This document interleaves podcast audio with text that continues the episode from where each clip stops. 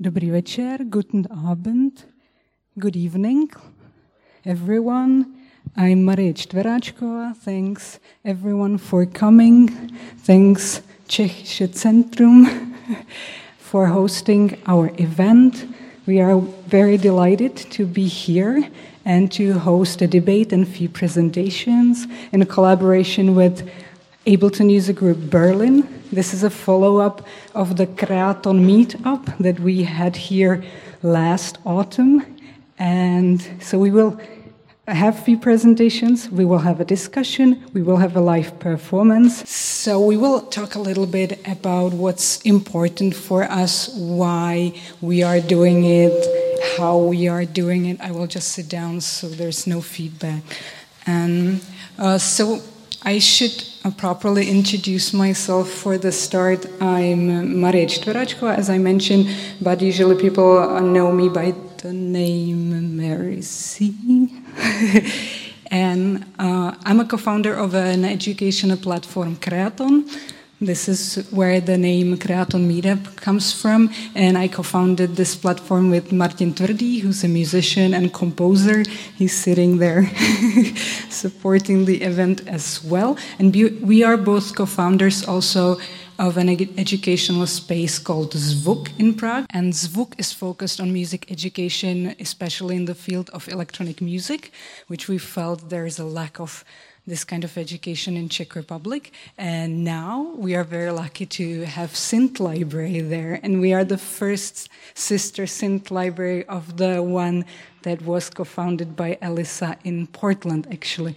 So we will talk a little bit about our background and also about how it came, you know, to be. So um, I prepared a, a few pictures as well.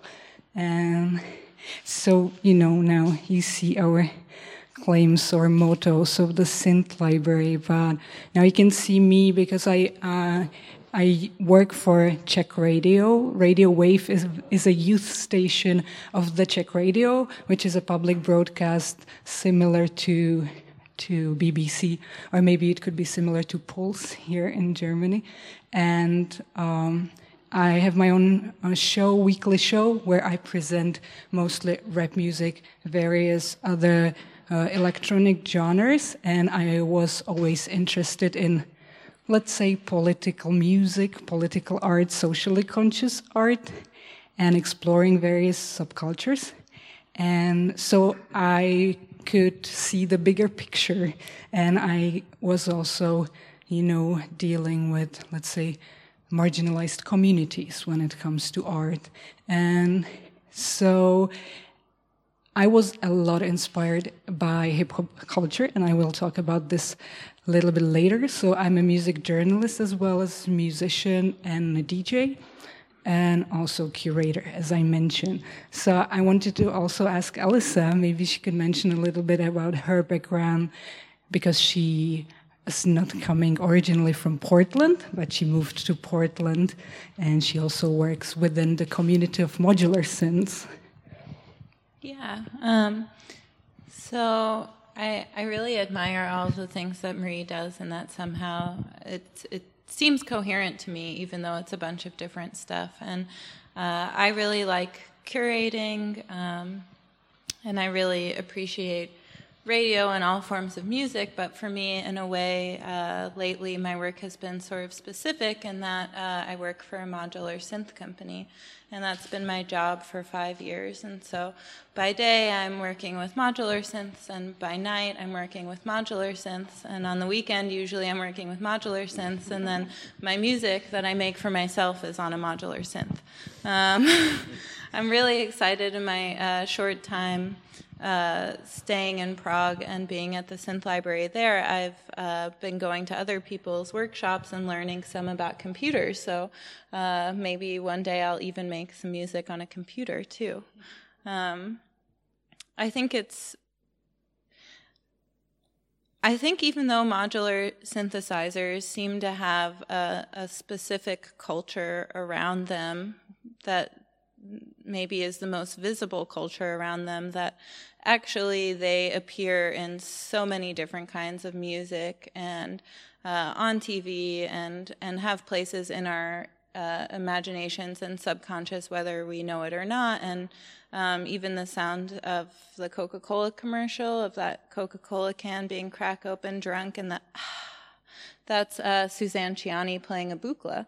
And so this, the sounds of modular synths have been in our brains for a long time and been played by a variety of people and uh, they're often used in soundtracks for films and stuff like that, and in hip hop music lately too. And so it's um, cool for me to find people who are practicing different arenas of art and to see how the tools that I work with can be applied in creative ways. And I think that's what makes them relevant and actually is part of of them continuing because for a minute mm, modular synths were really cool and popular maybe in like the 80s let's say and then something happened they they were even starting to get put in schools and stuff around the US and then uh, uh, that didn't that didn't ever fully work out. And I think maybe it was computers got invented and so synthesizers became less of the future and computers became the future. But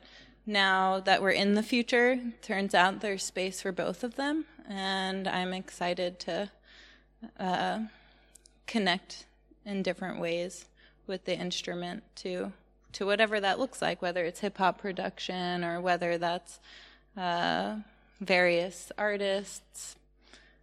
Hopefully, teaching new people who are maybe are DJs. Any any arena is a good one for me to explore with a modular synth. Yeah. So, as, as you say, that at Zvuk or Synth Library, we don't, you know, mm, we are not restricted by any genres or even any practice.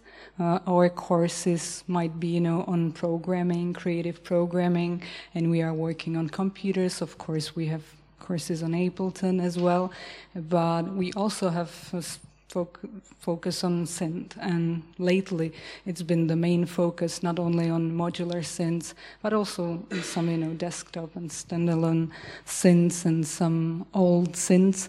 And when Kreaton actually came from my, you know, let's say, hope that I can inspire some other producers, uh, beginners that were listening to my show. And at that time, I presented a lot of instrumental, you know, hip hop and beats.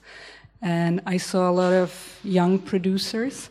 And so with Martin, we started this special radio part of my program that was called Kreaton. And it was all about testing new instruments and showing some new kinds of creativity and new practice with, uh, you know, not only with samplers, but anything that we came across. So we tested the stuff, presented stuff that we actually played on and wanted to inspire others and, you know, join some conversation on how we actually make music. And it doesn't matter how we mu make music because you know some of the people would say like we have to you know make the music on analog synthesizers and i don't really care whether it's a computer with fruity loops or if it's a synth and we will talk a little bit more about this later. This is me and Martin. this is how we started.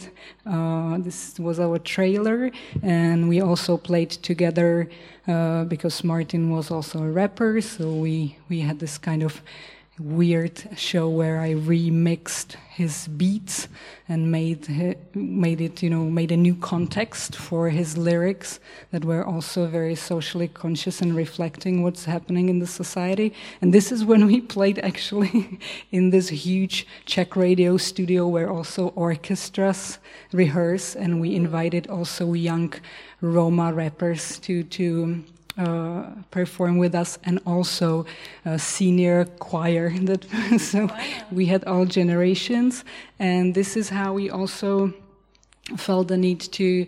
Uh, to visit regions, not because we are based in Prague, and of course, when it comes to smaller cities, there's even less chances to try out new um, instruments or came across some, you know, more inspiration. So, so we visited some leisure time activity centers, and Martin also worked with uh, uh, Roma kids. So this is where we we actually made a song with these kids at a region that is very it's kind of a hopeless situation and a mining area where most of the mines are being closed down and people are losing their jobs. So uh, even in the song, you could hear that the kids feel that they have no future. So we felt the need to to serve the underserved community and marginalized communities with the workshops. And uh, this is kind of an early version of. Um, of a workshop called Play Table, where we had various MIDI controllers, synths, even a theremin. Some of the MIDI controllers were linked to Ableton, and uh, the kids could either, you know, start uh, making music from scratch, or they could kind of a DJ their loops and combine loops and make kind of collages. So, and uh, we also really liked to listen to, uh, you know, how, how kids approach it, uh, how they, you know, like to, this is this says we welcome chaos and intuition. This is what we wanted to hear. Sometimes the parents didn't want to hear the chaos and uh, intuition. They wanted, you know, some order, some grit to, to the education. But we also like to let the kids play how they want it, and then we uh, sometimes explain, you know, how some of the stuff works. But they learned very quickly, and presented some great music. Just lately, we had a workshop at a film festival where kids were creating soundtracks with synths and uh, also samplers and stuff like that. And we also found out, or like this was also a kind of um, uh, strategy to maybe tackle some stereotypes that we heard of and you know, also came across during our practice that sometimes people just told us, like, you know, electronic music, this is not so creative. When we see those producers on stage, we don't even know what they are doing. Uh, so people didn't know about these instruments and you know, might have been saying, this is not creative enough, this is not human enough. You know, we all know these stereotypes around electronic music and these are not proper instruments even you know just because it's not a resonant body people would be saying this is not a proper instrument. Of course these are proper instruments and they bring different creativity different approach and they can inspire the kids in different way. Mm, of course we are um, always let's say rethinking our approaches and trying to learn from the experience. We are trying to talk to parents, talk to kids, talk to you know young adults that start making music, and to just come up with some you know other approaches and inspired by you know different communities, different identities, and um, I also Elisa and me we have uh, quite similar, let's say, aims, goals, maybe visions, and uh, you also worked with. Uh, uh, women in prison, which was an in interesting example you once told me about. Maybe this was also, this would be also interesting to mention how you approached this education. Yeah. Um, so I had a limited opportunity to uh, decide and design a collection of synthesizers that would be placed in a prison for female youth. And so all of the girls are under age 18.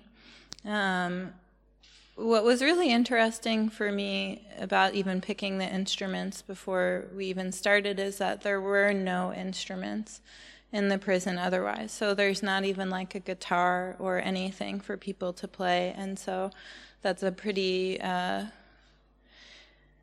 interesting leap to make. You go from like absolutely no access to making sounds or uh, music, I guess you would call it, other than with your own voice, I suppose, to having a, a synth collection.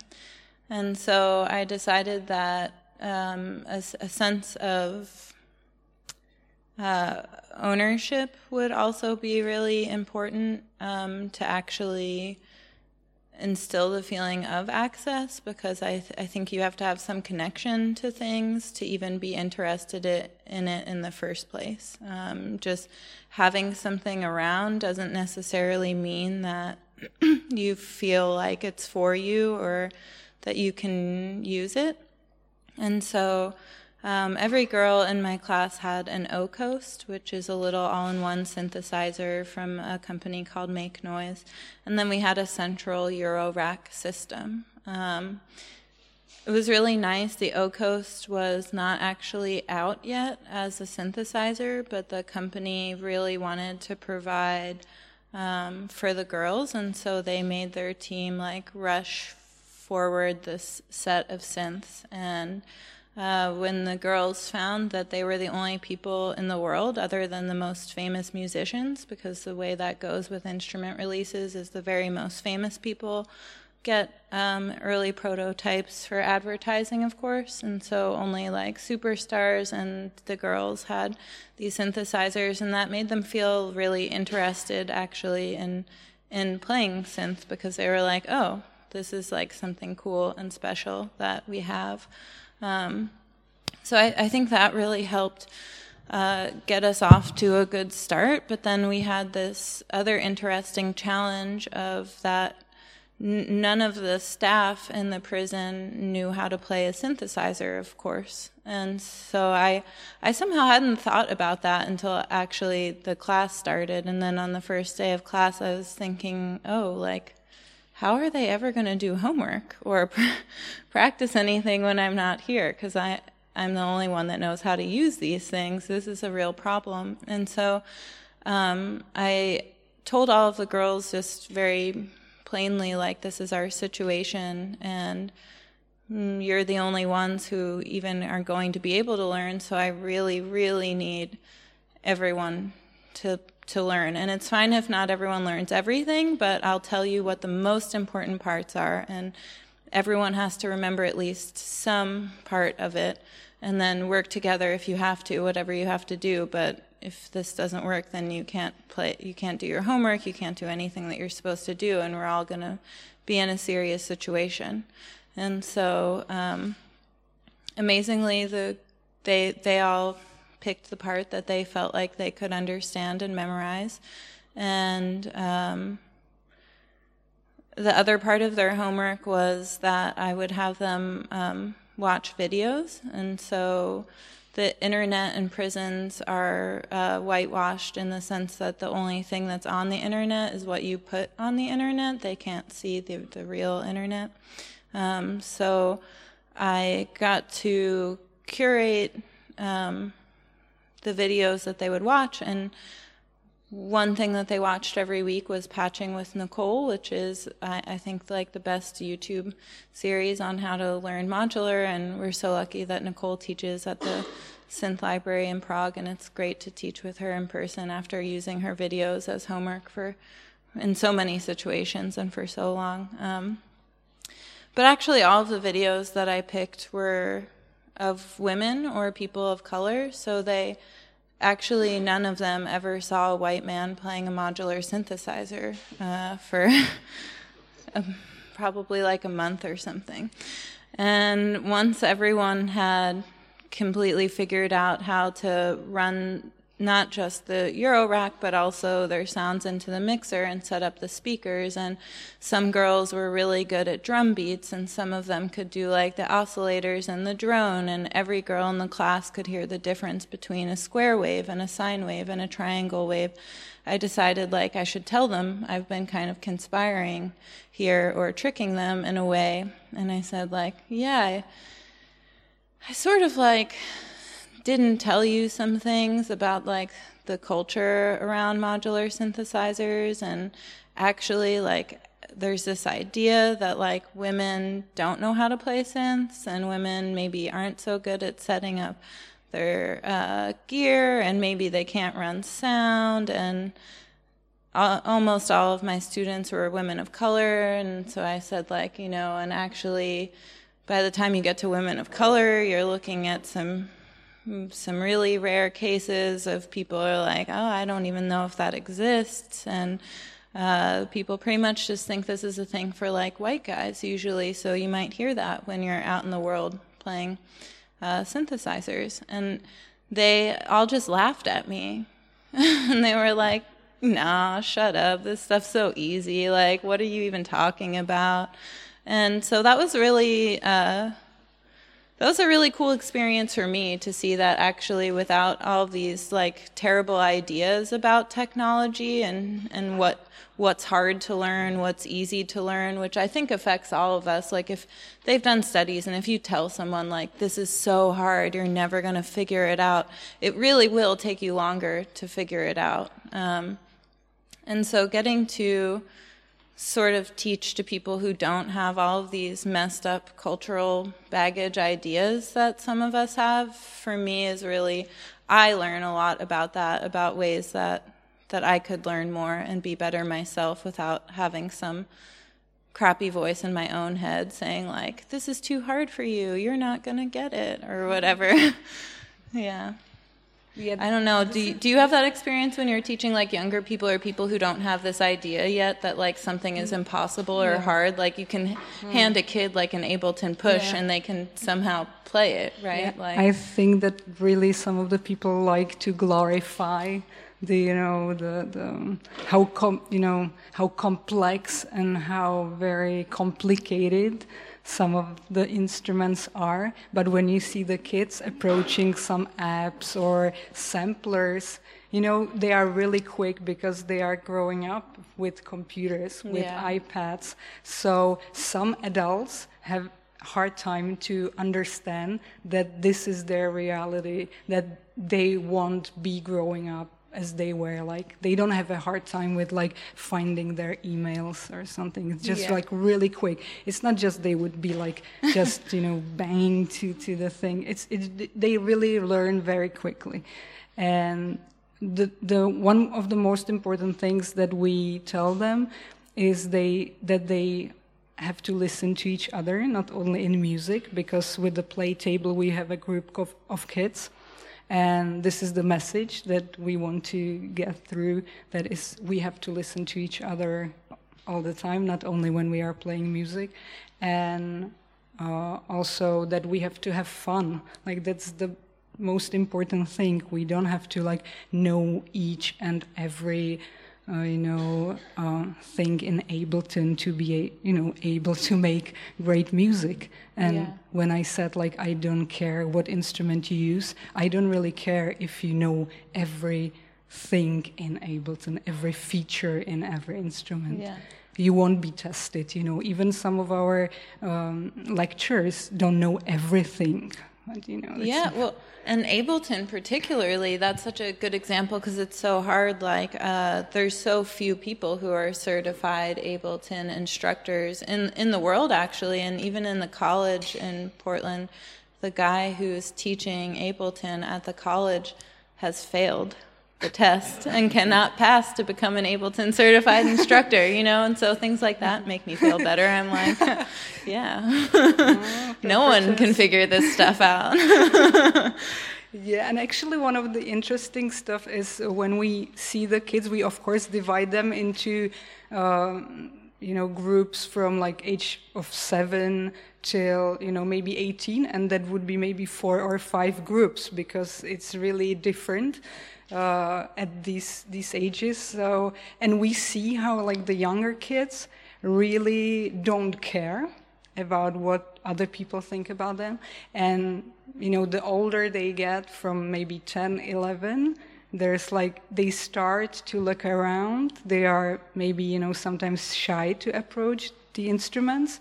And they would just you know look at their friends and wait you know what what will happen. And this is where like they start to judge each other, even like judge what genre it is, because you know when they are maybe even like nine plus, they already come with some expectations, like I like dubstep or like I like something and something. Yeah. So like before that, it's more you know more freedom and more like I don't I don't care because you know. So yeah, and also the the approach varies like uh, in terms of like what they can understand, you know, till maybe 10 or 11. They wouldn't understand everything. So we, we don't try even learn them ev- to teach Yeah. them everything or like um, offer everything. So, so it also varies. So, so there are really like stereotypes and ways how we judge the music and judge uh, judge people making music or how they make the music.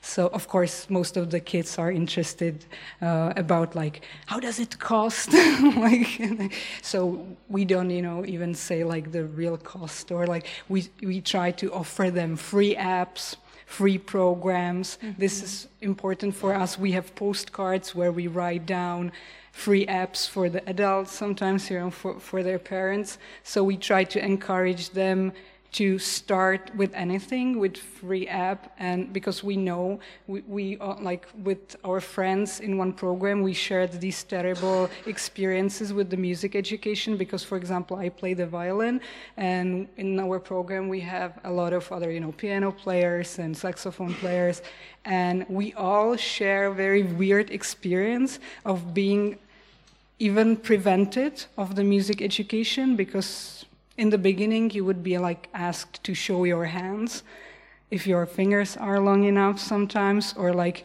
if you want to like be really serious with it then you can continue. If not like you have to maybe change the teacher or like you know when i like decided i want to go to conservatorium or conservatory they would like say you have to change your teacher because this teacher will prepare you. you know, it's it's a weird system, and there are some very hard conditions for some kids. You know, it's probably not beating. You know, as we heard from Beth Custer that she lectured at, at our program, and she she told us how her mother was beaten, and and this is very harsh. But you know, probably sometimes it can occur as well. So. So we don't want to prevent anyone. Everyone is welcome. Yeah. No matter your fingers, whatever. if you were turned down in your music school, you can come and use the computer, whatever you want. It's and we actually uh, approached Goethe Institute in Prague, and we actually found out that Goethe Institute knows that electronic music is part of their history, their culture, and in Czech school, middle school, or even basic school, you don't hear a lot about the electronic music, even though the history is more than 100 years old. And we usually, you know, you come across Janáček, and that would be it, maybe, you know, and then maybe, you know, it would be Werich Voskovec. I don't know if you know about that, but that would be like Czech, Czech popular culture, but, you know, nothing really serious about 20th century music culture. So that's really a shame, but Goethe Institute supported our program called Music Ports, lectures, workshops with German musicians. And we also host Ableton User Group Prague in, in Goethe Institute. And this is actually where I met Elisa at the Modular Synths edition. And I've been introduced to Elisa by Bastl Instruments. Maybe you know these manufacturers of, of not only modular synths, but also uh, standalone stuff. And, and Elisa came to talk about things that I really could, you know, that resonated with me. And when we, yeah, this is uh, us at Superbooth. and also, this is Zvuk. And at a point when we already had our place, this is where the idea came from Elisa, and she actually asked me whether I would like to start a synth library. And I had like my eyes on the top of the head, like, oh yeah, exactly, that's what I would, you, you know. So and and we ha- we have been asked a lot of the times why Prague. This is really interesting that people usually ask you like why Prague, why not Berlin or Paris or London. I don't know, like, would you like to comment on? yeah, and you know, I've been racking, I've been trying to like really remember the what was happening for me the day that I finally asked you, and I really can't. Like, I think it was just some like thing, like I was walking down the street or something, and I was like, yeah, today's the day. I don't know. um, so the Synth Library in Portland has been open for almost three years now, and whenever we teach workshops at events, whether that's like Moogfest or a smaller event, people are always like, oh, we want a synth library. And I get so many messages like every week, actually, like, hey, would you tell me how do I do this in my hometown or something like that? And I think it's really great that everyone wants a synth library, and of course, everyone deserves everything in the world. Um, and I wish all of the access to everyone who wants it. Uh, but in reality, we're a volunteer run nonprofit, and so we're really sort of uh, limited in what we can, can achieve as mere mortals. Um, so we had been looking around the country and the world to try and figure out like where where would be the next synth library because people do want that and we want them to have it. Um, and I, I, had come to Europe a couple of times and was sort of maybe like window shopping for the next the next place. And the th- the thing about the synth library is the the way that I knew where to put it in the first place in Portland because I I've had this goal for I started working on it five years ago, so it took me years to even find the place for the first library. And uh, it's really about the people and the communities. And so it takes uh, some dedicated people and some dedicated communities to even make use of um, things. Things exist and are everywhere, and it's not really a lack of things that makes it so that people don't have access. And I know a lot of people in major cities, whether that's like Berlin or Moscow or Los Angeles or New York, like where one guy has more synthesizers than both of our synth libraries combined. And so it's not through a lack of extra synths that these places don't have stuff. It's like a lack of of dedication and caring. And so I was really inspired by Marie's programmings and values and her absolute dedication to um, help so many different artists and kids and to um, show up and cultivate a space where people are actually willing to come and learn and engage with stuff because it doesn't matter if there's things if no one is feeling open minded and uh, not judged enough that they can actually go up to the instrument and try and play it or whatever the the the things are the ingredients that people need to actually feel that they can participate in a community or in a nonprofit or whatever the European version of a nonprofit is. I, am still learning the words. Yeah, and so I I, I don't know if it's like a Czech stereotype. I probably have a bunch of terrible stereotypes. You know, I'm really American, and so I apologize for that. But my stereotype of the Czech people would be that they are somehow used to not having everything and not expecting that they would have everything and can do some amount of like showing up and participating and learning to, to get things or whatever like knowledge for themselves. And so I, I saw that like, okay, like people show up to different programs here, whether that's like an artist from out of the country or whether that's a local program. Um, people seem to be engaged and trying and not just uh, shopping all day or partying all night or whatever things it is that keeps people from being uh, active and cooperative communities, I guess. Yeah. And also, the Czech Republic is a beautiful country. I don't know if anyone's ever been to Prague, but it's like castles everywhere. And so it's hard to feel totally bad when you're there. So if you're having like a tough moment, you walk outside and you're like, oh, what? Look, there's a castle here. we should get one to, yeah. to the synth library there. This is actually where we started in May 2008, this year, 18 this year. and Elisa taught a workshop on like intro to, to some of the gear that we were so lucky to get because of course uh, Synth Library in Portland has been running more than two years, right?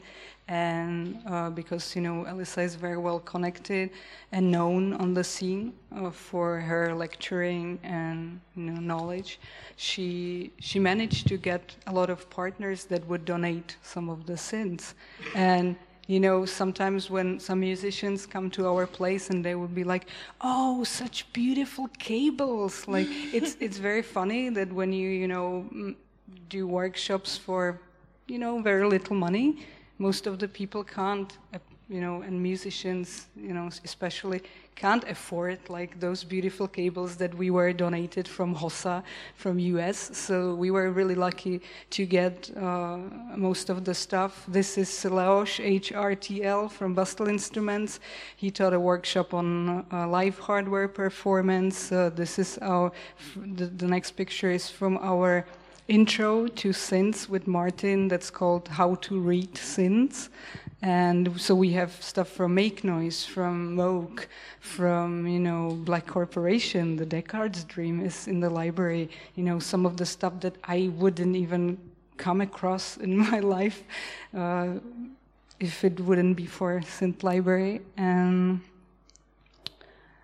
yeah, and this is Elisa teaching the experimental modular um, practice. And we, uh, this fall, when Elisa spends some time with us, because we have a special program called Trigger. Uh, she invited a lot of uh, their friends and artists that uh, that are connected to Synth Library in Portland, like Robert A. Chiobrillo and, for example, Daedalus, and they taught lectures in in the library. And yeah, uh, we also have um, a series of lectures for non European music traditions. Uh, so we invited, for example, this is Marwan, he's a musician from Syria, and we had a, a, lecture on Indian music tradition, and we also had a lecture on Romani music tradition. And of course, we, we like to, or I like to say that we search for diversity, or we want to, you know, get to know as many, you know, identities, genres, approaches, to have really a colorful mix of everything, so so people could see they are really welcomed, or and sometimes we really like to create a safe, special, safe place and safe space. And this relates also to the topic of uh, women on the music scene or like gender balance, let's say. And this is a topic that I've been dealing a lot in my practice, not only like myself, uh, but uh, when I was, you know, more than 10 years ago, I started a um, club festival called Shevening. And at that time, I thought, like, oh, such a pity that people just say that women are singers, or like they really, you know, think they are just singers. So I thought, like, I really have to tell people that these are authors, they are composers. So we had this special event with the Chapeau Rouge Club. And at that time, I thought, like, okay, like, there was some feminism there's equality we just need to inspire people like and of course i was wrong and and in my practice i i just learned that that's not true that there exist certain stereotypes that even prevented me for behaving a way that i wanted to to approach and this would be in the clubs during sound checks you know experience with the sound guys and that would be like music reviews. My colleagues, people I knew, were writing really sexist stuff about a lot of, you know, a lot of the times, and I could read in the reviews like, you know, Mary C is always beautiful in these sneakers, and I was like, where's the part about, my music? Like, you know, pe people would, uh, so so certain things that I was really confused about, like how come 20 you know 2015 2014 how come we are dealing with this stuff? And of course lately for the last five years you could he you could see that the topic of the gender balance and the variety and diversity on the music scene became much more popular and it's being discussed. And we are happy about it because we could you know get more support and visibility for the topic. But it's very funny if you think about that because female pressure have been here for more than 20 years and just next week they are celebrating 20 years. And susanne kirchmayr started this because of same motivation almost the same motivation as we do these programs. So this is very funny. So it seems that a lot of you know a lot change probably but you know, not too much. yeah. yeah. you know, we, we had to answer that question for um, Kink magazine oh. of like, do, do we think that, like, certainly people are discussing gender imbalances and issues of equity more publicly maybe than they have been previously and do we think that that has led to more equitable environments and for me I mean, that was like the same week that the U.S. was uh, electing our worst ever Supreme Court justice, who is a known rapist, and so is our president. And so I was feeling like it's hard for me to say that things are equitable now. I'm not sure Europe is different, I guess. Um, so I was doing some research and. No, they said that in the music industry they've they've like crunched the numbers and it has not gotten more equitable. I found that after our interview.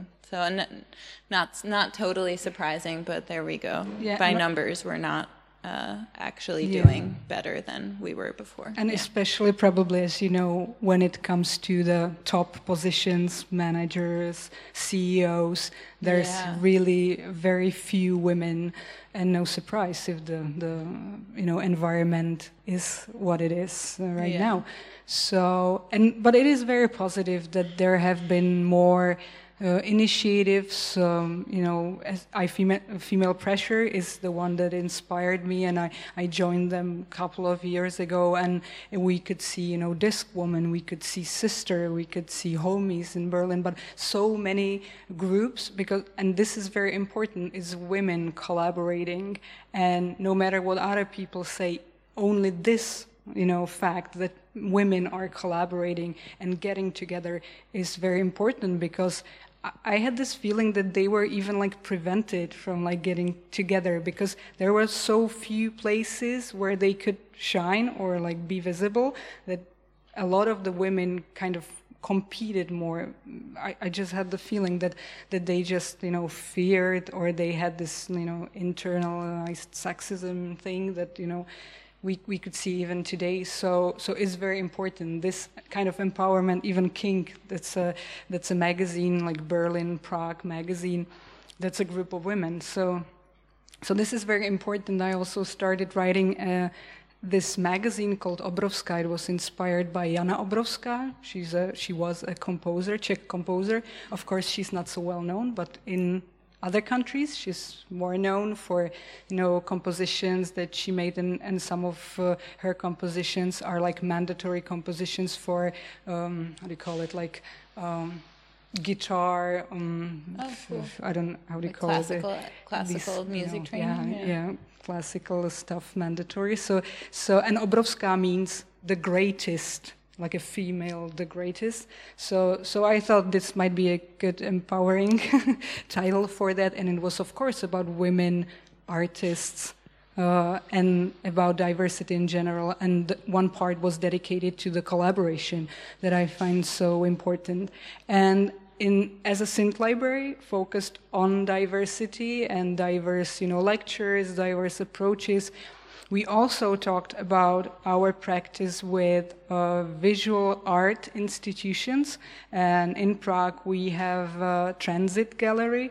And Transit tranzit.org is actually a network of uh, few states uh, of galleries. And they actually started and wrote a code of conduct called Feminist Art Institution, which is, of course, about you know, dealing gender imbalance when it comes to uh, institution in visual art, but also it, the code of conduct is full of suggestions about um, payments, fees, and the most important thing and part of the code of conduct is the care. The care that should be provided and that we should think about. The care that we uh, you know the institution should care. So and if you think about it you know some institutions don't even care about the artists. So, so it's the basis. And of course at our library we are a group of women. This was at superbooth but nicole strobachova of bastl instruments crew joined us. We have more and more lecturers women and we try to to offer lectures that are not shy to say i might not know everything you know that are not just like very confident uh, charismatic clowns that you know everyone would believe to whatever you they say. So we just want to have anyone like shy people teaching. We just want to you know give space to anyone and to show that anyone can be a role model even if he or she they are shy. So so that's what's so important for us. I mentioned a safe space or empowerment program for uh, women in music. It's called Trigger System. Uh, that's uh, also why Alyssa joined us. It's a common program of Synth Library in Portland and in Prague. And we are a group of women meeting on Sundays and we learn together, learn from each other. And we also are preparing a magazine called Trigger and it's mostly about, about diversity and also about the systems of control, not only in the field of um, music technology. So, oh, yeah, that was a special one that I don't need to talk about. But of course, uh, uh, in the synth library, we deal with, um, we want to provide the instruments for anyone. Of course, most of the instruments are very um, expensive. And we also, what we see among the young producers and musicians is that they really believe that uh, when they get this instrument, their music will get much better. And this is not true. And we also try to tell them that a lot of them suffer from the gear acquisition syndrome. and of course, we all need some dopamine. And of course, we feel insecure when we create and we don't know what the result will be. So usually it's a risk, you know, when you want to play live, when you want to create something, and there's a lot of stress attached to it. But uh, buying another synth is not a mm, solution.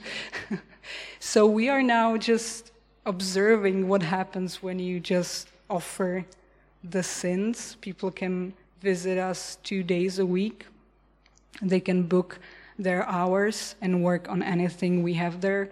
Usually there's at least one person that can advise them on something. They can also um, they can also come for intros, be it modular synths or any synths. Uh, these intros are free for the members, and the members pay 100 crowns for a month, which is four euros. And uh, this is some of the stuff we have there Malekko Synths, uh, uh, Deckard's Dream, Moog, Mother 32, uh, Make Noise 0-Coast, a lot of the stuff. And yeah, that's that's it. And this is important. And an important thing is that uh, we had this chance, you know. So thank you so much, Alice, for making this happen. Thank you. Yeah. So if, if you would like to come and visit us, we would be delighted. If you would like to visit the library, just let us know. And you could, of course, come. You know, usually we are there all the time. So if you're coming from Berlin, you can just come and write us an email and ask whether you can come, even though we are not officially open. So we will be happy to see there. And if you have any questions or comments, we would like to hear them, of course. I, I've been making electronic music for a long time, like 30 years or so, and I have a daughter now. So it's exciting to see women in this field. And uh, I mean, when I when I started, I didn't see any. And um, the your your story about um, the prison was really exciting to me too. I was wondering what state was the prison in? Oregon. Oh, really? Yeah. Okay. And there's only one facility for female youth in our state, so it, was, and it's kind of like in the middle of nowhere. And not necessarily all of the girls there are from Oregon. Some of them get picked up in different states and then brought there. Wow. Um, so uh, another thing, um, I know this isn't about synthesizers, but I did read that um, 50% of the new purchases of, of guitars and electric guitars are by women. So, yeah. which I, you know, maybe it starts slowly with traditional instruments and it'll gradually get to yeah. electronic instruments as well. Um, what, one more thing I wanted to say or ask was, um, as a father, what what do you think I can do to uh, inspire my daughter to uh, uh, hmm, maybe not? I, she's only three, so no pressure, no pressure on her now, but uh, to not feel uh, inhibited to uh, maybe you know make electronic music and I don't know, I, you know, hearing stories about sound men and people yeah. being very sexist.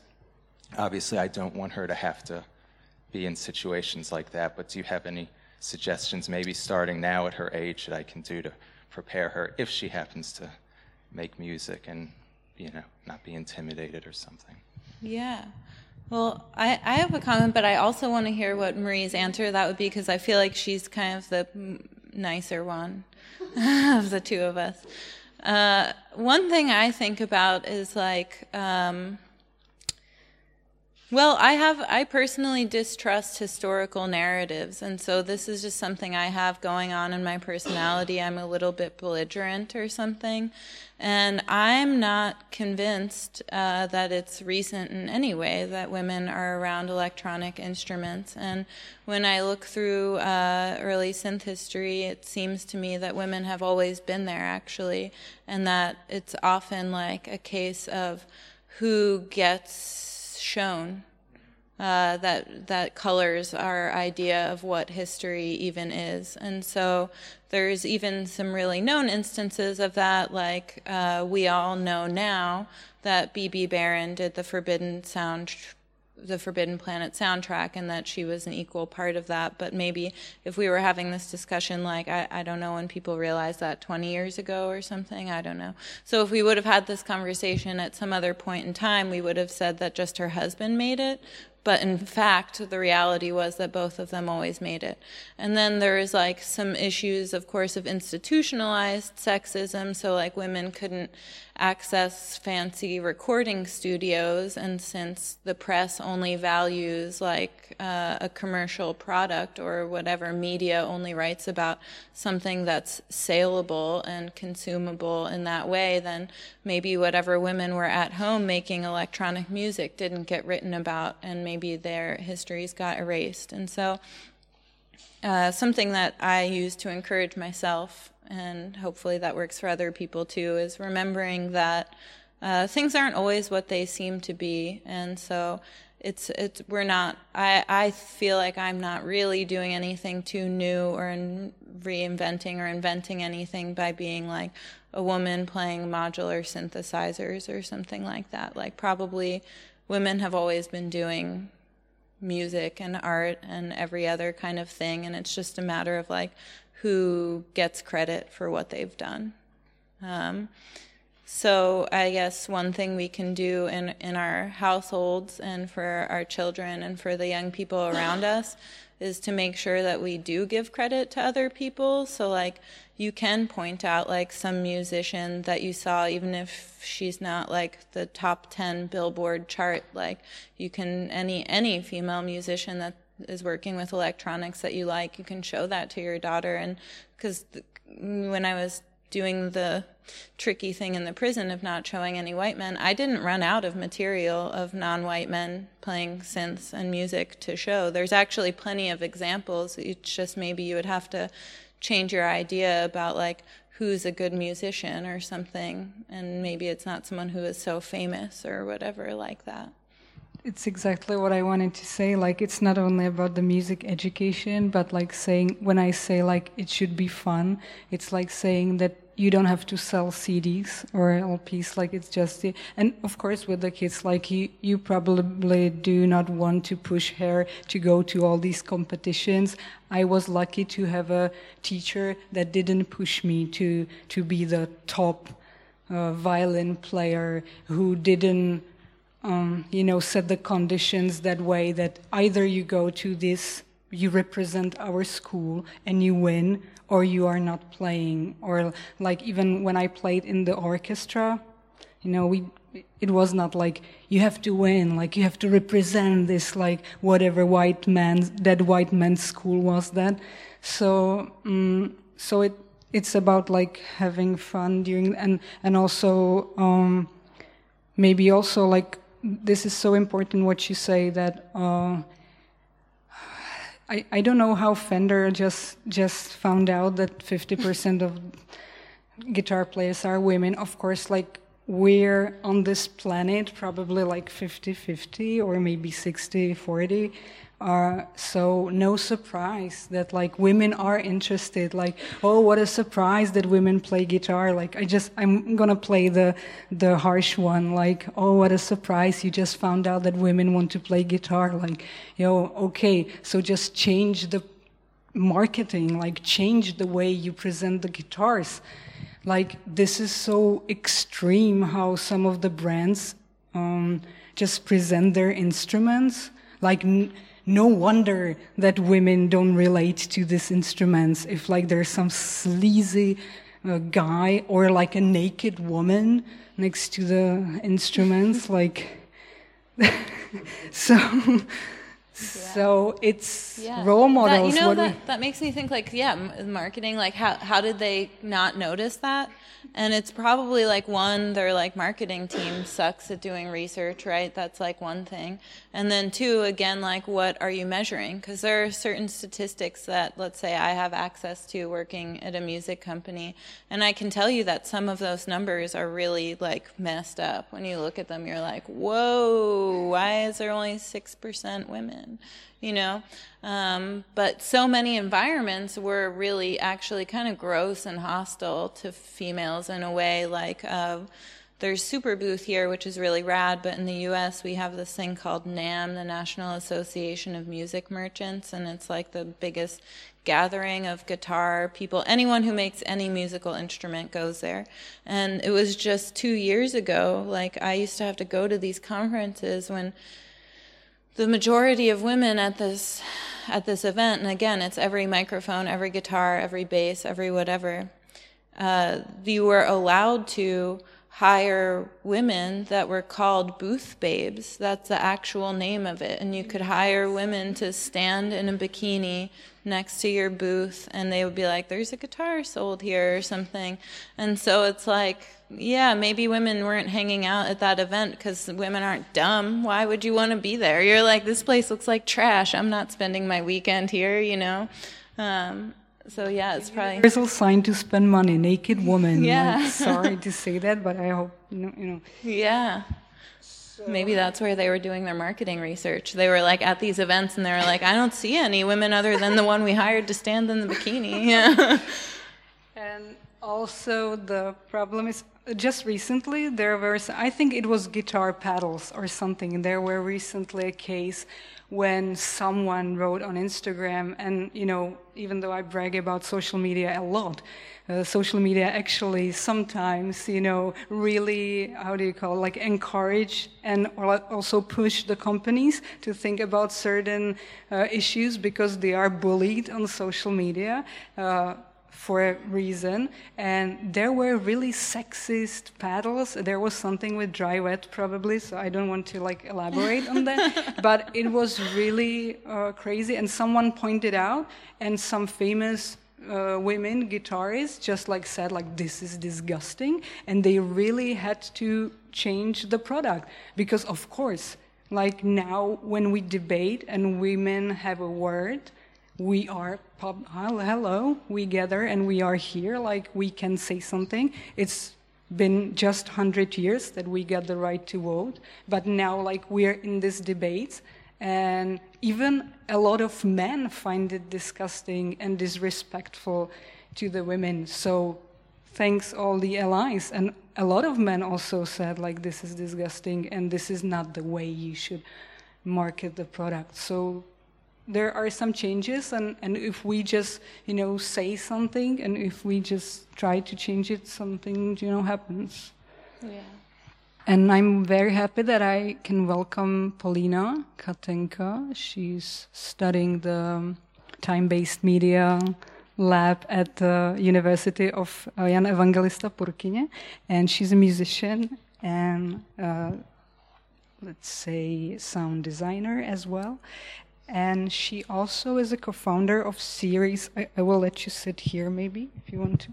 She's also a co-founder of series of very interesting events uh, focused on electronic music but also uh, deep listening and the way they present the music is very different from other events that's why i like uh, their approach and the way how they think about the whole concept so i inv- invited polina uh, to present why and how they do it. So thank you very much, Polina, for joining us. Good evening, everyone. Uh, thank you, Mary. Thank you, Alice, and thanks for thanks to Czech Center uh, for letting this happen. um, I'm really excited to be here because uh, this is for the first time when uh, our project is being presented uh, somewhere outside from Czech Republic. Um, I have to mention that we are a very young project and we exist uh, for less than a year actually. The first concert took place uh, in, in the end of November last year. Um, maybe I can begin with um, saying a bit uh, about the city uh, because uh, this project it it uh, rose from from activity of three of us from uh, our collective. Uh, we are students, so uh, it's a pity that uh, two others are missing today here, but it's never like that, that crew goes together everywhere. But uh, we are students of, of Faculty of Arts and Design in Ústí nad Labem. It's, the German name is Aussig. Uh, it's close to Dresden, um, and uh, the city city is not so big. It's about uh, 100,000 people there, and it's very industrial. There is a lot of empty places, um, a lot of uh, some factories that are not being used anymore, and no one cares about that. Uh, and uh, there is also a couple of institutions uh, that are connected. Most of them are connected to, to the university, and uh, there is a dramatic theater there, and also a public hall called uh, Um, it's situated in a it's situated in a former uh, cinema. Uh, it's a beautiful architecture, uh, beautiful German architecture of 19th century. It's an original building, and uh, a lot of different events uh, in Aussig take place there. And that was also the place of our first concert. Uh, yes, I wanted to I wanted to mention the city because of um, um, because it seems to to me and also to the rest of the crew that uh, there is not so much culture happening uh, in the city, and uh, it, of course, uh, affects uh, it affects uh, people there, and it affects cultural life and social life there. The way people communicate, the way people spend their time, the way they feel, and so on. so it seemed to us a very interesting idea to try to organize uh, some uh, some event of a kind uh, which are missing there. Uh, there are some concerts, of course, of popular music, and uh, there is also theater play. There are also theater plays, and um, so to say, conventional conventional music events are happening there, but uh, there is no one who would uh, be interested in um, in providing some events or concerts uh, focused on electronic music, on electroacoustic music, ambient music, and uh, sound art also. Um, those are fields that we are interested in and we are focused on. I forgot to mention that uh, the concert uh, is quadraphonic, so we are focused on um, at least four channel spatial uh, sound production and yes, uh, Phonon is a series of uh, music events. Uh, that's also one thing that I forgot to mention. so yes, basically those are a uh, series of uh, concerts. Uh, sometimes the concerts are all night. sometimes it's those are shorter events um, for maybe uh, two up to four hours with uh, different uh, musicians.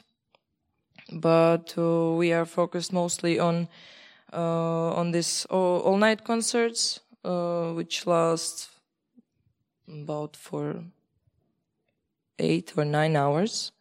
they can be taken as also sleeping events or meditating events because it's not um, obligatory that uh, the visitor, the listener, should behave in some way or should uh, perceive uh, the music or, or sounds happening in some special way. It's up to the visitor what she or he does there, but uh, those are um, like more more uh, types of behaving that we mentioned uh, from people coming there to, to our concerts.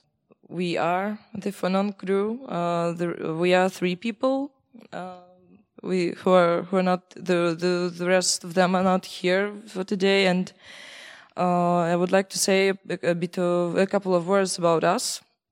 Um, I am from Belarus. Uh, I study in Czech Republic for uh, for years now, and uh,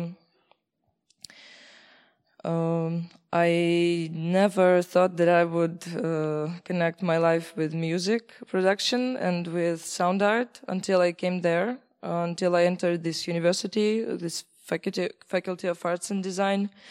Uh, this is time-based media studio where we mostly work with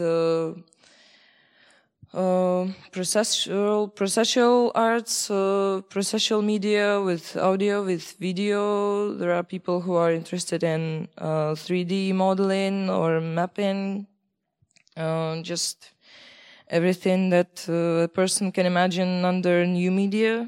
I think. Uh, and for the last two years, I'm working mostly with audio. I'm interested in uh, working uh, in multi-channel systems. I had a possibility uh, during the last uh, half a year to work with 11.1 uh, audio system in Düsseldorf, and I had a possibility to create a spatial track inside of a system, um, and also and also me and uh, the rest of the crew, we are working uh, in a quadraphonic system, which is also which is more than stereo, but not so much. But uh, it lets uh, it lets a lot. Um, like we, I think most of us know that uh, even in mono, it's really possible to work a lot with space. Uh, so stereo also offers a big opportunities, but for for us, quadraphonic is much more interesting because uh, there's really a possibility to um, to create this space for the listeners because uh, at our events uh, we have these four speakers uh, placed uh, out of the stage and the stage is inside. So the people are being in, into into this sound into this uh, spatial situation um, so yes, that's the way how we try to to to work with the uh, with the space using only only sound. Um, the, the other part of the group is Iva Polonecka. She's from Czech Republic, and um, she works uh, for for the last for the last uh, four or five years. She works mostly with uh, with sound. She works with field recordings. She works a lot with uh, um, sound walks, uh, where she uh, tries to um, to to put her attention to sound ecology and uh, to connect sound more with the context, uh, not with the medium uh, itself. Uh, and Martin Marek is the third part of our crew, and he's also from Czech Republic.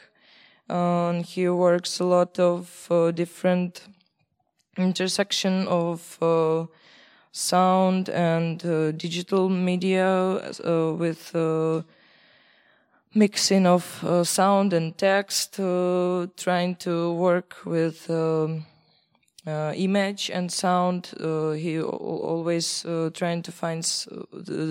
he's always trying to find some um, different way to connect uh, such different medias.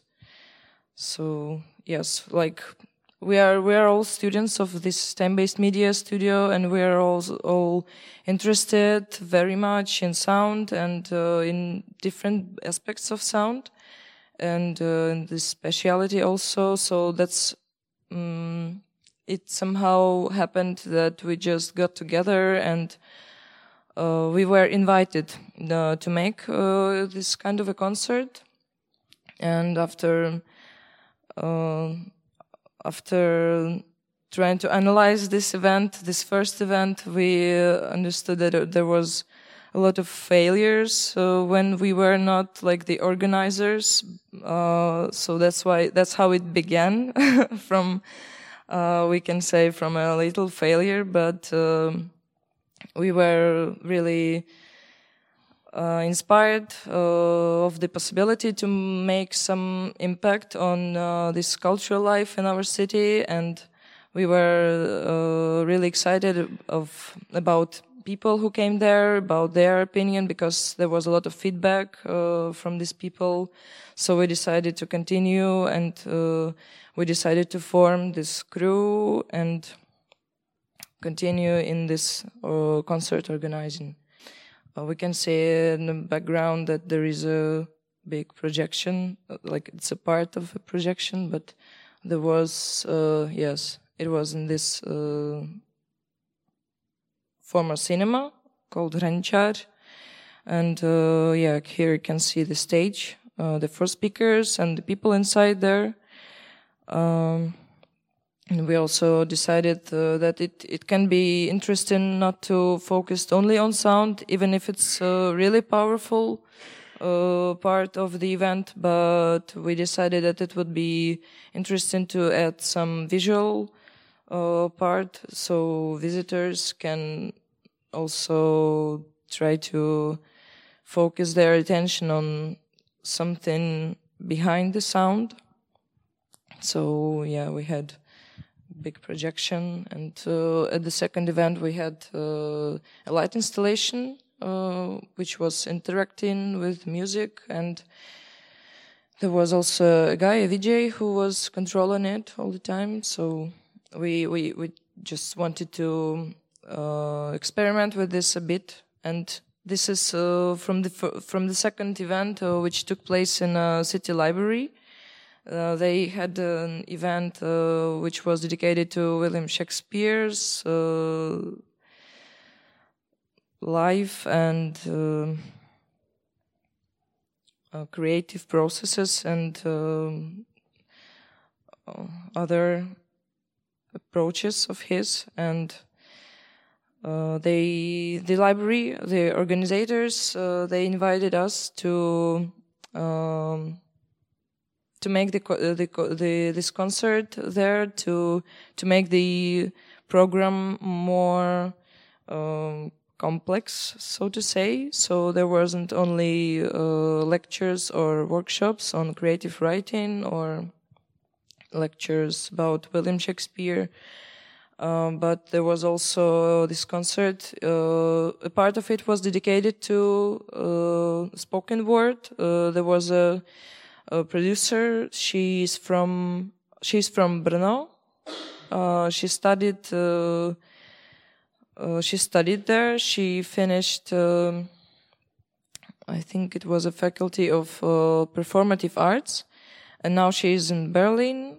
she's also a part of Female Pressure and she presented uh, her uh, at this time current project. Uh, she works at a Stratophysica project. Yeah, her name is Lena Kochishova, aka Hitherto or Akamnyao. She says some, sometimes when she DJ, I think. Uh, so yeah, she worked with uh, spoken word. She worked a lot uh, with this uh, spatial mix of uh, of this. Mm, she had a lot of samples prepared and yeah she I, am sorry that i'm uh, kind of nervous and lost because uh, it's not so easy for me to present all these things since we are in a group usually so it's a lot of information for me to keep in mind at once so yeah, I'm sorry about that. I hope you don't mind it much. Uh, yeah, so it was uh, a part of this concert. That's how we connected it to the whole event of the library. Uh, but the rest was uh, mm, the rest of the projects at this uh, event were really different. That's also one of uh, our approaches that we um, don't tell our uh, guests, we don't tell our musicians that we invite which kind of approach they should try or use, or we don't have any topics uh, for the concerts. Because uh, it's very important to us to um, to discover for ourselves and let uh, these people discover uh, the possible approaches to work with spatial uh, mix uh, with spatial sound. And we had uh, we had very different projects uh, so far. Like there were people who were working with live instruments. they were playing guitars with some pedal effects, or there there was a project also from Berlin. they were playing from modular synthesizers uh, and making spatial mix in Ableton, but Mm, the sound source was analog. Um, there were there was uh, uh, Stanislav Abraham. He was at uh, our first uh, phonon concert, and he played uh, two pieces uh, which he created from as far as I know, these two pieces were created only in Max MSP, so they were generated. And he also had his projection, so it was a complex work uh, where he he he was like an audiovisual artist, not a musician only. So we were really happy that we can host uh, such a such an original and experience uh, projects. And uh, we also, uh, for, for some next events, we are looking for some people with also with some more different approaches to that. For example, there are also ways uh, to uh, to create spatial mix, uh, not only in Ableton or not like just plug in the instruments uh, in uh, special uh, outputs, so they go just to these outputs. But there are some ways um, to expand the possibilities of synthesizers. Also, there are also um, some kind of controllers uh, which are analog, uh, which are sending a signal uh, to this for outputs. I, I think they are limited up to eight outputs, but as far as we know, eight is already enough, and uh, like even four. Uh, so there are also ways uh, to work with the spatial mix uh, in an analog way. yes, we have also a tea stage uh, at our events uh, because uh, because it's a long event and the music is not so um, so fast or uh, the music doesn't make people move uh, or dance somehow so we don't have a bar uh, so far we just decided to um, limit uh, the uh, alcohol drinks uh, at our events but instead of that we decided to add a kind of a we can say we can call it a tea bar or a tea stage. Uh, it doesn't matter because uh, it's just a separate uh, separated place, uh, separated from the main stage, and uh, there is a person for the whole night uh, who is or yeah who is preparing these teas from from the beginning to the end of the night. we also consider it like we also consider it as uh, a moment of uh, mm, getting slower, a moment of uh, uh getting closer to the uh, flow of time, uh, because these events are also um, these events for us are also a possibility to just to slow down from the our um, our really fast tempo of life, uh, and uh, we we are trying to create a special atmosphere where people can um, spend uh, eight or ten hours of their lives uh, with uh, some people that that they even maybe don't know, and they can lay down together, uh, close to each other, and listen to very special music and uh, drink some very good teas and just uh, just don't think about time as something that is running out all the time, but as uh, just uh, as being in the moment, maybe just trying to together all these all thoughts and let them go away for for this short amount of time. Yeah. That is also one of the purposes why do we do that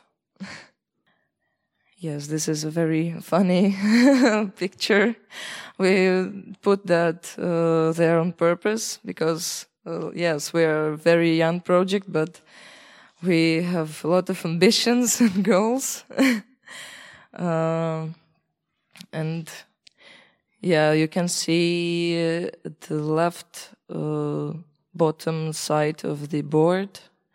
Uh, this 6 2019. This is the deadline that we have uh, for making ourselves uh, ourselves as an official uh, group, so we can uh, so we can expand uh, also officially, so we can maybe um, launch some events not uh, under our faculty's name uh, or under these institutions where we were already and where we will be during this year, uh, but uh, try to try to function on our own and uh, be able to form a kind of a community which is focused on sound uh, as a medium of uh, getting together, sharing some thoughts, sharing some skills, uh, um, trying to educate each other also, and uh, maybe trying to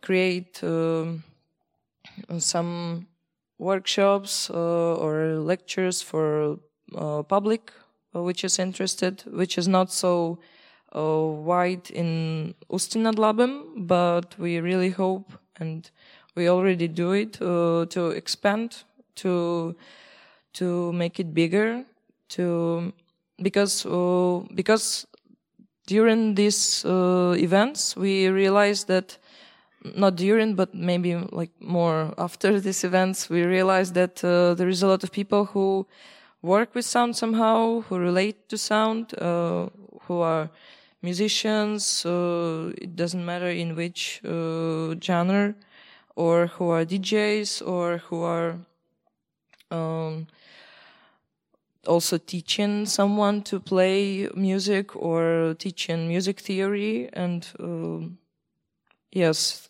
there is a lot of uh, ways to be connected to sound.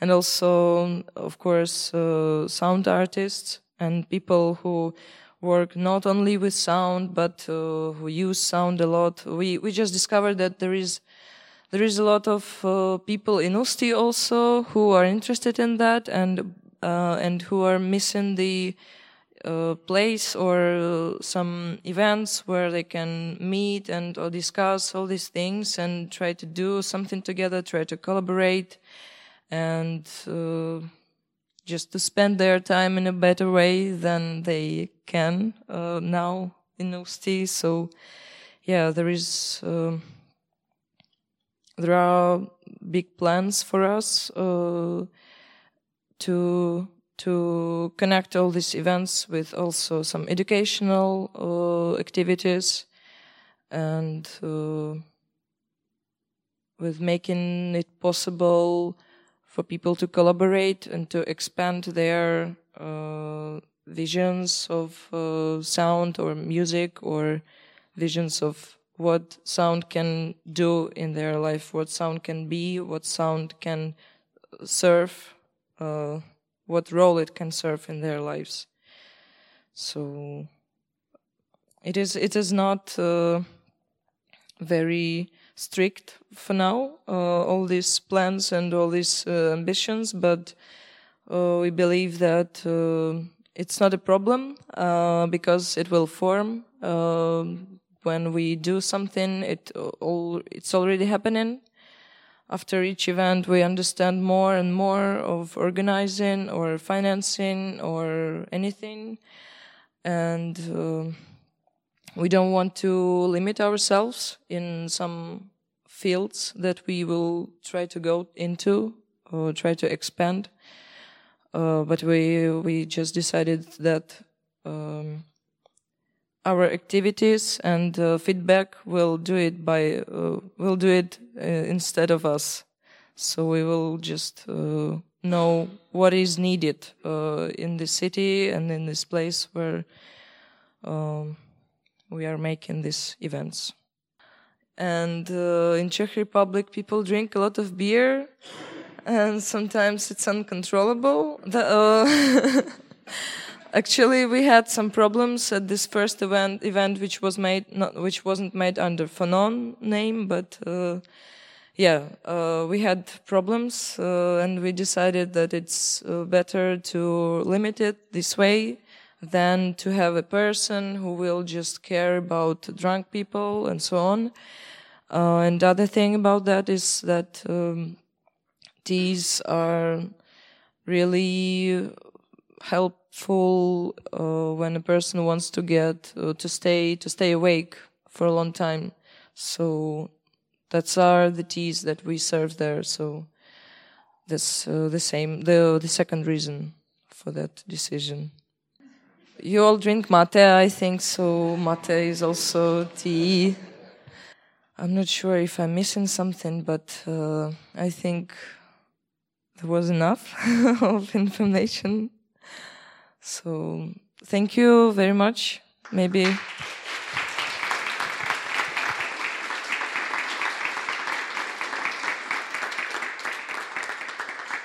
So now I have one bad news and one good news. And one bad news is that Donna Maya, who actually started this Kreaton meetup with us as a representative of the Ableton Music Group Berlin, as a great musician and a great organizer, she can't be here tonight because of her, you know, probably, you know, mm, condition like a flu. Uh, and we are very unhappy about it, but we have her colleague here that will replace her tonight, and that's Brian Smith, and I'm really happy to have him here. Uh, please welcome Brian Smith.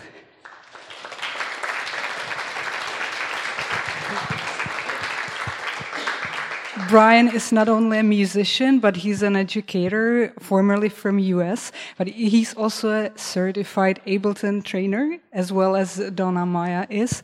And he will talk a little bit about their approach to organizing Ableton user group, and maybe also a little bit about the gender balance imbalance, because you also hosted the, the discussion with female pressure. So thank you very much for joining us. And we will then continue with the discussion. Thank you. Thank you so much. And um, thank you, Mary, for, for organizing this. Um, this is a really cool kind of uh, event that we can kind of do together. Actually, well, I say do together, but you did everything with, uh, with Maya. um, and first of all, I wanted to say something about uh, Maya. Um, so yeah, she's sick with the flu today, and she really wanted to come. And she, you know, I just talked to her on the phone a few hours ago. And um, she was, oh, I think I'm going to come anyway. But I could hear it in her voice that she was about to die. So I said, just stay in bed. I think Mary said the same thing. and um, so this is, we've been organizing this group. We actually, uh, Maya and I got together. Um, so yeah, Maya, first of all, is the first woman, uh, first female certified trainer. And she's been um, Ableton certified trainer. And she's been doing electronic music for um, 20 years. Um, and she's also written books about, uh, well, she's written a book called Beat Making about different kinds of uh, ways of um, different styles of beat oriented music or dance music and how to program beats, beat programming. She's um, she's an amazing performer. She plays the theremin, so she's a, uh, an electronic musician. She's an educator. She works also with um, not just normal workshop, so to speak, but also works a lot with uh, young women um, and uh, who get in, who want to get into electronic music. So women-only workshops too, which I think is also important. Um, and so we got together I don't know, maybe it was four four years ago or five years ago, and, and uh, we said, you know, it's kind of weird. Here we are in Berlin, which is the headquarters of Ableton, and there are user groups all over the world, and there's not a user group here in Berlin. Maybe we should do something about this. And there's a lot of other certified trainers in Berlin, a lot of other people who could do this, but um, we just, I don't know, uh, we get along really well. We don't know each other actually that well. We just meet only for these user groups and sometimes have a coffee together, but we just get along super well, and it just clicked. And uh, so we started doing this. And first of all, our, our plan was to do, so we're in Berlin, uh, we're going to do it in German, but maybe we should do it in English too, because there's a lot of internationals. And so we did these bilingual user groups for the first few months. We do one a month, right? Every second Wednesday.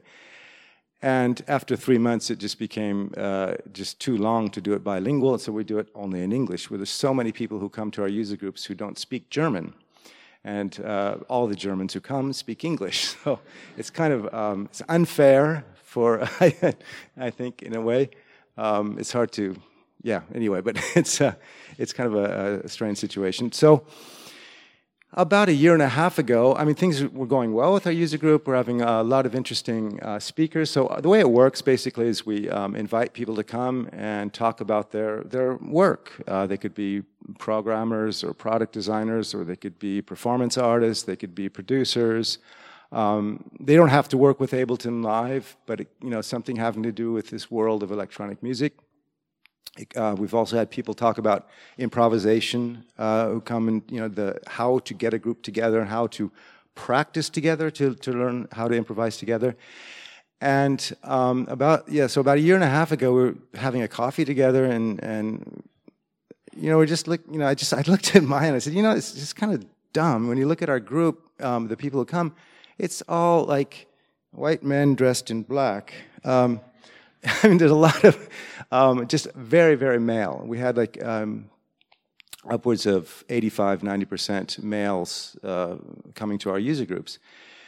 And we just talked about that for a few minutes. And then, without a real plan or anything, and then at the beginning of last year, um, actually, it's just at the end of 2016, um, I knew that Maya was a member, um, she's been a member of Female Pressure for a very long time. I said, Maya, why don't we just start inviting some women to present, I mean, directly, you know, um, at our groups and see what happens. And so we kicked off the year in 2017 with a, um, a, a, a, night of, of just women presenting their work and a female pressure panel.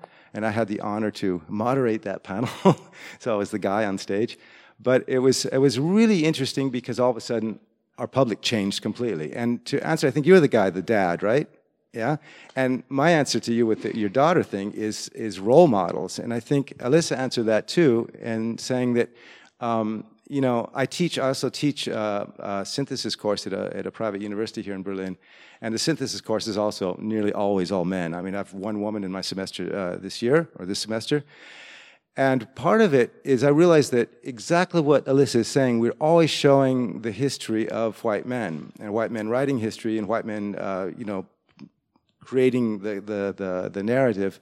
And there's a lot you could show about, um, uh, you know, give role models to women, to young women that show this, that, that women are involved and have been involved. And I was just thinking about what Paulina was saying about um, the, the, the uh, about her, her activities in, in Ústí nad Labem and her concerts and everything, and the deep listening. That basically comes from Pauline Oliveros, who just died um, a year and a half ago, is an amazing composer uh, who people don't talk about that much, but is one of the most important composers in the 20th century, who started the um, tape, uh, the electronic, what's it called, the Tape Music Center in, in, Sa- in San Francisco, which in many ways kind of brought together the whole idea of musique concrète and um, electronic music in the history of you know this this this world. So she's big part of the history as well. So this kind of, these kind of things, if we start talking about these uh, these women as well as the men, um, I think young women have role models to see. And so to get back to my story, uh, so back last year we started, we had this panel. We started off with the panel, and then we had more and more women. We also had um, Elena, who, who um, Paulina just mentioned, from uh, also from the Czech Republic. Akamiao. Um, she, has been two or three times to our user group. And we've noticed in, in the last year and a half that our, the, the gender mix has gone from about 10%, and that 10% was a lot of them were, um, yeah, I'm his girlfriend, sort of thing, right? It was to um, where we have evenings which are upwards of 40% and uh, close to 50%, which is really, really cool. And it's interesting because I've thought about this quite a bit, this whole thing, and it's, um, you know, how, where, why could I possibly even talk about this issue? You know, there's also a, a question about that, you know. Um, well, because as a man, I find it's really kind of a drag to be in a room of men talking about compressors um, just exactly like the men would, uh, high school guys would talk about their cars back in California, where I, am from, you know, about the carburetors on their cars. You know, hey, guy got this really cool, you know. And so a lot of times guys get into this gear talk, this gear porn talk. And, you know, the, the elephant in the room is, yeah, are you making any music? You know, and I found that when you start having women in the conversation, it's, um, I mean, this is maybe a stereotype type thing, but there's much more of a, hey, I want to do, I want to make some music with it, and I don't want to just talk about technical specifications of this stuff to kind of show how much I know.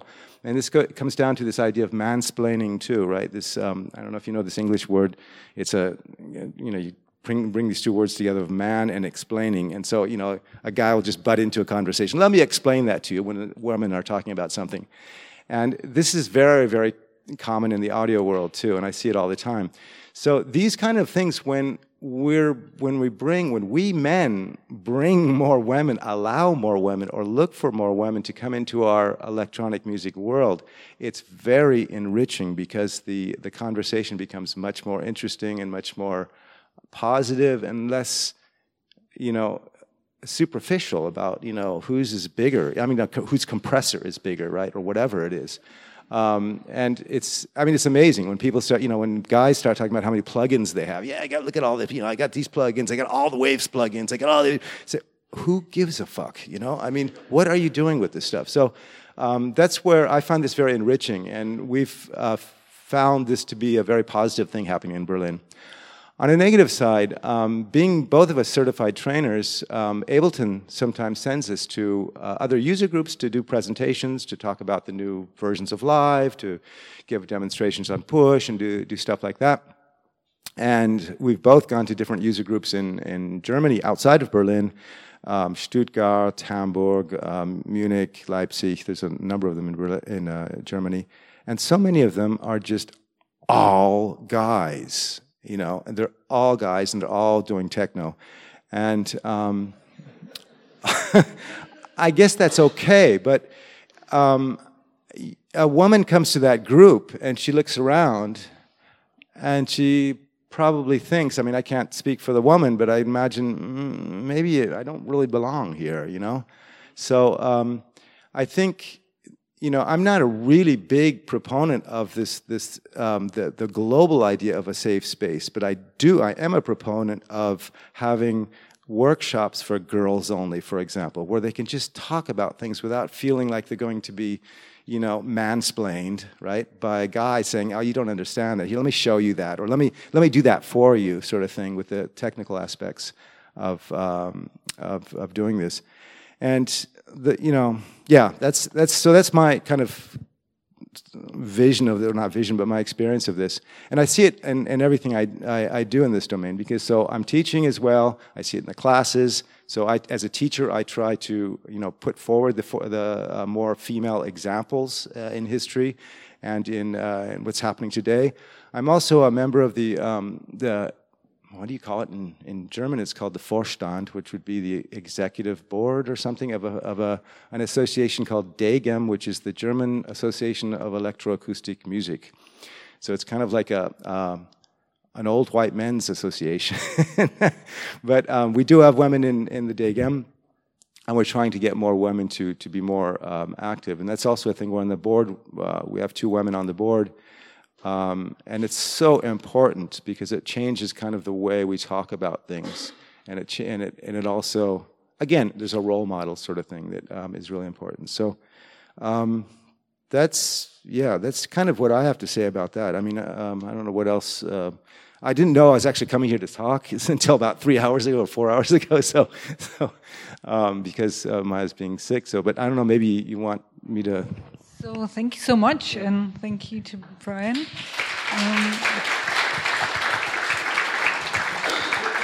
maybe we can continue in the panel, and we could have a little break if you like. And if you also like, we can have some beer because we're at the Czech Center, surprisingly, as Paulina mentioned. So no tea, just beer. And so, so maybe we can have five minute break just five minutes, and then we'll have the panel discussion with our guests. Also, Zuzana Přikrylová is joining us for the meet from the Meet of Berlin and Common Ground. So, thank you.